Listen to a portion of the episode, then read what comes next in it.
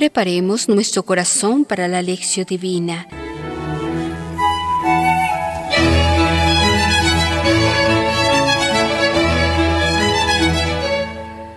Iniciemos este momento de reflexión con la oración.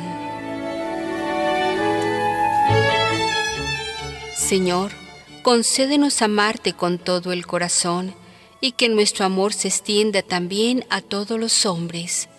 Por Cristo nuestro Señor. Amén.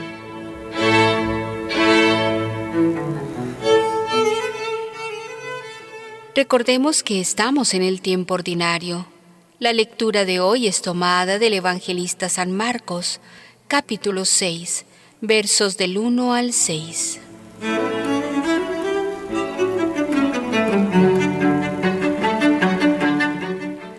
Salió de allí y vino a su patria, y sus discípulos le siguen. Cuando llegó el sábado se puso a enseñar en la sinagoga. La multitud al oírle quedaba maravillada y decía, ¿De dónde le viene esto?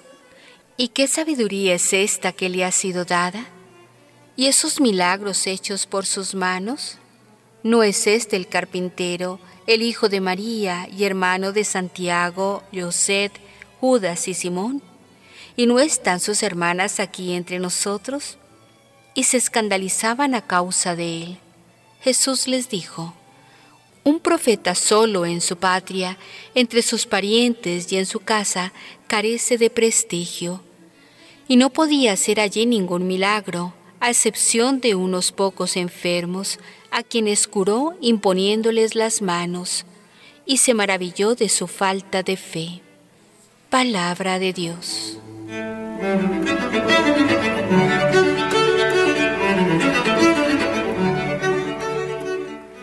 Reflexionemos.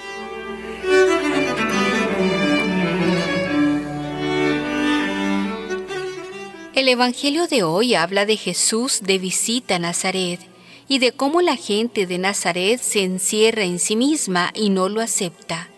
Marcos 6, 1, 6. El Evangelio de mañana describe cómo Jesús se abrió al pueblo de Galilea, enviando a sus discípulos en misión. Marcos 6, 7, 13.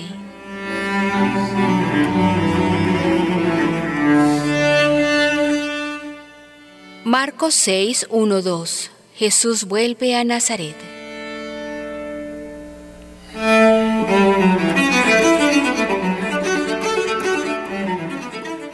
Jesús salió de allí y vino a su patria, y sus discípulos le siguen. Cuando llegó el sábado se puso a enseñar en la sinagoga. Es bueno siempre volver a la propia patria y volver a encontrar a amigos y amigas. Después de una larga ausencia, Jesús vuelve y como de costumbre, en el día de sábado, se fue a la sinagoga para tomar parte en la reunión de la comunidad. Jesús no era el coordinador de la comunidad. Sin embargo, toma la palabra y empieza a enseñar, señal de que las personas pueden participar y expresar su opinión.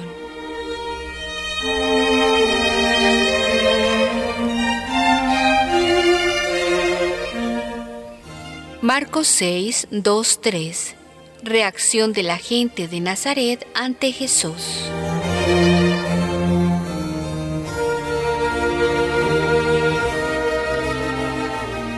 La gente de Cafarnaón había aceptado la enseñanza de Jesús. Marcos 1:22. Pero a la gente de Nazaret no le gustaron las palabras de Jesús y quedó escandalizada. ¿Por qué? Jesús, el chico al que conocían desde su infancia, ¿cómo es que ahora es tan diferente? Ellos no aceptan el misterio de Dios presente en Jesús, un ser humano como todos los demás conocido por todos. Para poder hablar de Dios no podía ser igual a los demás. Como se ve, no todo le fue bien a Jesús. Las personas que hubieran tenido que ser las primeras en aceptar la buena nueva son de hecho las que más dificultad tienen en aceptarla.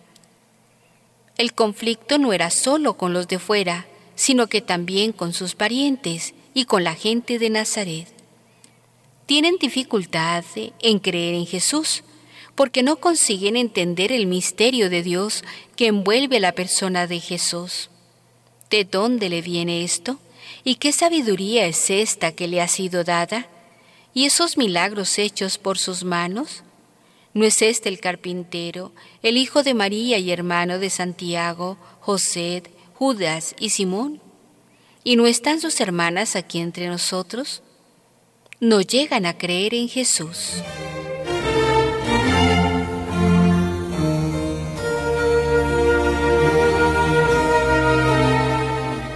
Los hermanos y hermanas de Jesús.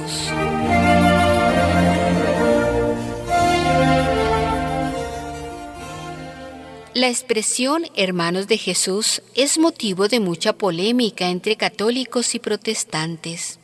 Basándose en este y en otros textos, los protestantes dicen que Jesús tuvo más hermanos y hermanas y que María tuvo más hijos. Los católicos dicen que María no tuvo más hijos. ¿Qué pensar de esto? Es verdad que en los evangelios se habla de los hermanos y hermanas de Jesús, pero eso no quiere decir que sean hermanos de sangre de Jesús o hijos e hijas de la Virgen María. Jesús en su tiempo hablaba el idioma arameo, que es como un dialecto del hebreo, y en las lenguas arameas y hebreas se usaba la misma palabra para expresar los distintos grados de parentesco cercano, como primo, hermano, tío, sobrino, primo segundo, y para indicar estos grados de parentesco simplemente usaban la palabra hermano o hermana.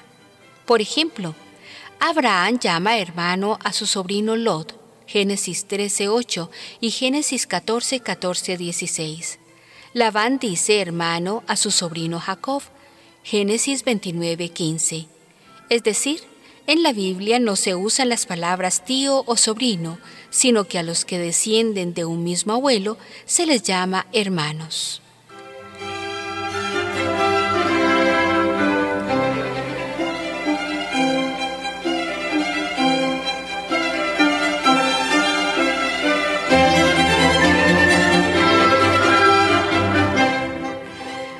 Marcos 6, 4, 6 Reacción de Jesús ante la actitud de la gente de Nazaret.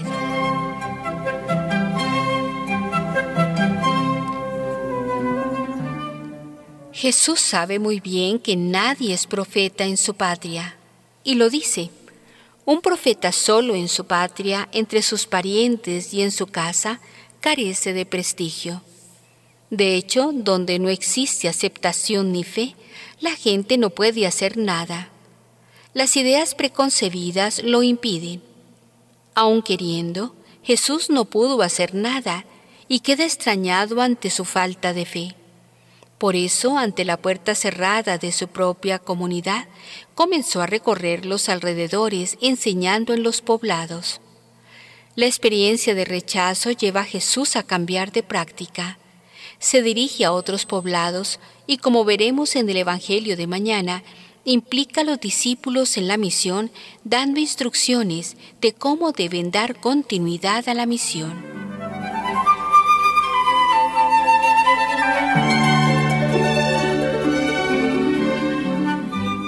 Para la reflexión personal.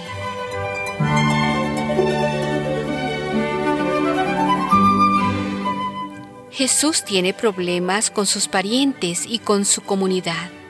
Desde que tú empezaste a vivir mejor el Evangelio, ¿ha cambiado en algo la relación con tu familia y con tus parientes?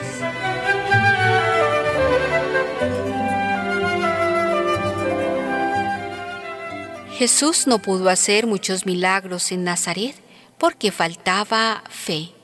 Y hoy encuentra fe en nosotros, en mí, en ti.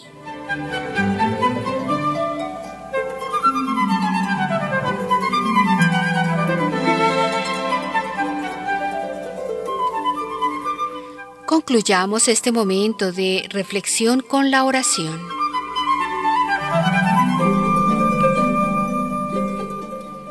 Dichoso el que perdonan su culpa y queda cubierto su pecado. Dichoso el hombre a quien Yahvé no le imputa delito y no hay fraude en su interior. Salmo 32, 1, 2.